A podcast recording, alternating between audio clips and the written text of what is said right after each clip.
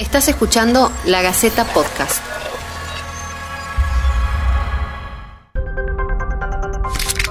A Ruth Zúñiga la ataron de pies y manos para que no se pudiera defender. Tres enfermeras y un doctor le ligaron las trompas sin su consentimiento, después de haberla perseguido, con chantajes y con hostigamiento.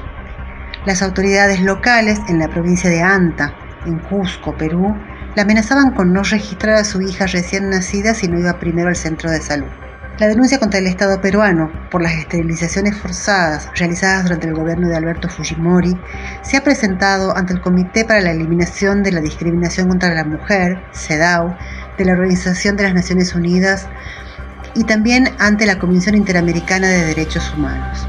Es que la de Rute es la situación de miles de mujeres, la mayoría de ellas campesinas, indígenas, de comunidades pobres, que fueron víctimas de las políticas de esterilización forzada que se implementaron durante el régimen de Fujimori entre 1996 y el año 2000.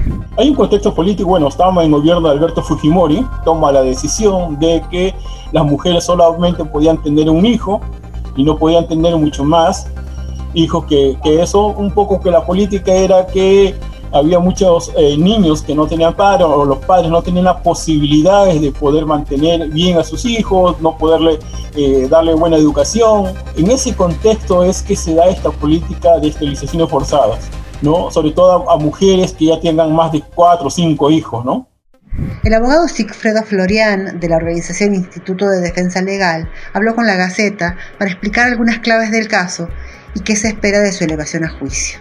Es en los lugares de mayor lejanía, donde se este, comienzan a hacer operaciones de ligadura de trompas de las mujeres que están en las zonas más alejadas. Entonces se establece esta política, comienzan las operaciones de estas señoras sin ningún tipo de eh, control, sin ningún tipo de eh, estudios previos para someterlos a esterilización, sin informarles adecuadamente sobre cuál iba a ser la forma de la operación o qué consecuencia iba a tener la operación. Con total impunidad comenzaron a hacer las operaciones y varias personas quedaron mal a, partir de estas operaciones. El número total no hay una cifra oficial, ¿no? Hay reportes, diversos reportes que hablan más o menos unas 200.000, otros hablan hasta 250.000 las personas que fueron sometidas a este tipo de operaciones, ¿no? En estos departamentos que hemos mencionado.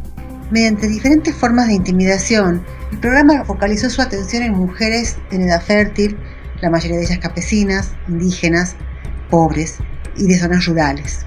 Muchas de ellas ni siquiera hablaban castellano. La gran, cantidad de, mujeres que son afectadas por estas operaciones son mujeres que vienen de lo más alejado de los departamentos del país. Mujeres que son indígenas andinas y también de la zona eh, de la selva del Perú, ¿no? Personas indígenas eh, amazónicas, ¿no? Y otras, y otras etnias del país. Este programa estuvo a cargo del propio aparato del poder público, desde el Ejecutivo hasta el Ministerio de Salud. Según las cifras oficiales, se calcula que más de 300.000 mujeres fueron esterilizadas bajo el programa llamado Anticoncepción Quirúrgica Voluntaria, esterilizadas sin consentimiento, sin informarles sobre el procedimiento. En menor cantidad hubo hombres sometidos a estos tratamientos. En muchos casos, como dijimos, las víctimas ni siquiera podían entender qué les estaban haciendo, porque no hablaban castellano. Hoy, Ruth Zúñiga, presidenta de la Asociación de Mujeres Peruanas Afectadas por las Esterilizaciones Forzadas, pide justicia y reparación. Otro caso emblemático es el de María Mamerita Mestanza, una mujer indígena peruana de 33 años, madre de siete hijos. Ella vivía con su compañero Jacinto Salazar en el departamento de Cajamarca, en donde se dedicaban a la agricultura. El caso concreto por cual se inicia esta investigación es el caso María Mamérita Mestanza. Es un caso de una señora fallecida ¿no? en, eh, en, este, en la época de las esterilizaciones, que llegó a la Comisión Interamericana de Derechos Humanos. En 1996 llegaron profesionales de la salud del distrito de Encañada y comenzaron a visitar a Mamérita para presionarla que se sometiera a una ligadura de trompas. Le intimidaron diciéndole que si no se operaba, ella o su compañero podrían ser enviados a prisión. El 27 de marzo de 1998, luego de haber recibido unas 10 visitas de este tipo, Mamérita finalmente accedió no recibió ningún tipo de asistencia médica preoperatoria. Tampoco fue informada sobre las consecuencias y los riesgos del procedimiento. A pesar de haberlo pedido en al menos cinco oportunidades, tampoco recibió atención posoperatoria. Como resultado, el 4 de abril de 1998, Mamérita falleció de una infección que se le agravó por falta de atención médica. La comisión, al referir, a, investigar, a evaluar este caso, determina que no solamente María Mamérita Mestanza tiene esta afectación, sino que hay un conjunto de señoras también que tienen la misma situación, ¿no? Que fueron esterilizadas contra su voluntad. Es a raíz de esta recomendación de la Comisión Interamericana del Acuerdo de Solución Amistosa con el Estado peruano, es que en el año 2003 se inicia una investigación a nivel de la Fiscalía. Pero esto ya en el transcurrir de los años, estamos hablando más de 14, 15 años de investigación, luego de 4 o 5 archivamientos del caso, recién el Poder Judicial hacia el 2017 ha este, formulado ya una denuncia penal contra Alberto Fujimori, contra sus principales ministros de salud y algunos funcionarios del Ministerio de Salud de la época, ¿no? Eh, justo ahora en el mes de marzo de este año, eh, se, iba a, realizarse una diligencia que se llama de, presentación de cargos acá en el país para ver la posibilidad si el caso pasa al Poder Judicial o es que lo devuelven a la Fiscalía para que corrija algunas situaciones. Pero por la pandemia no se llevó a cabo la diligencia.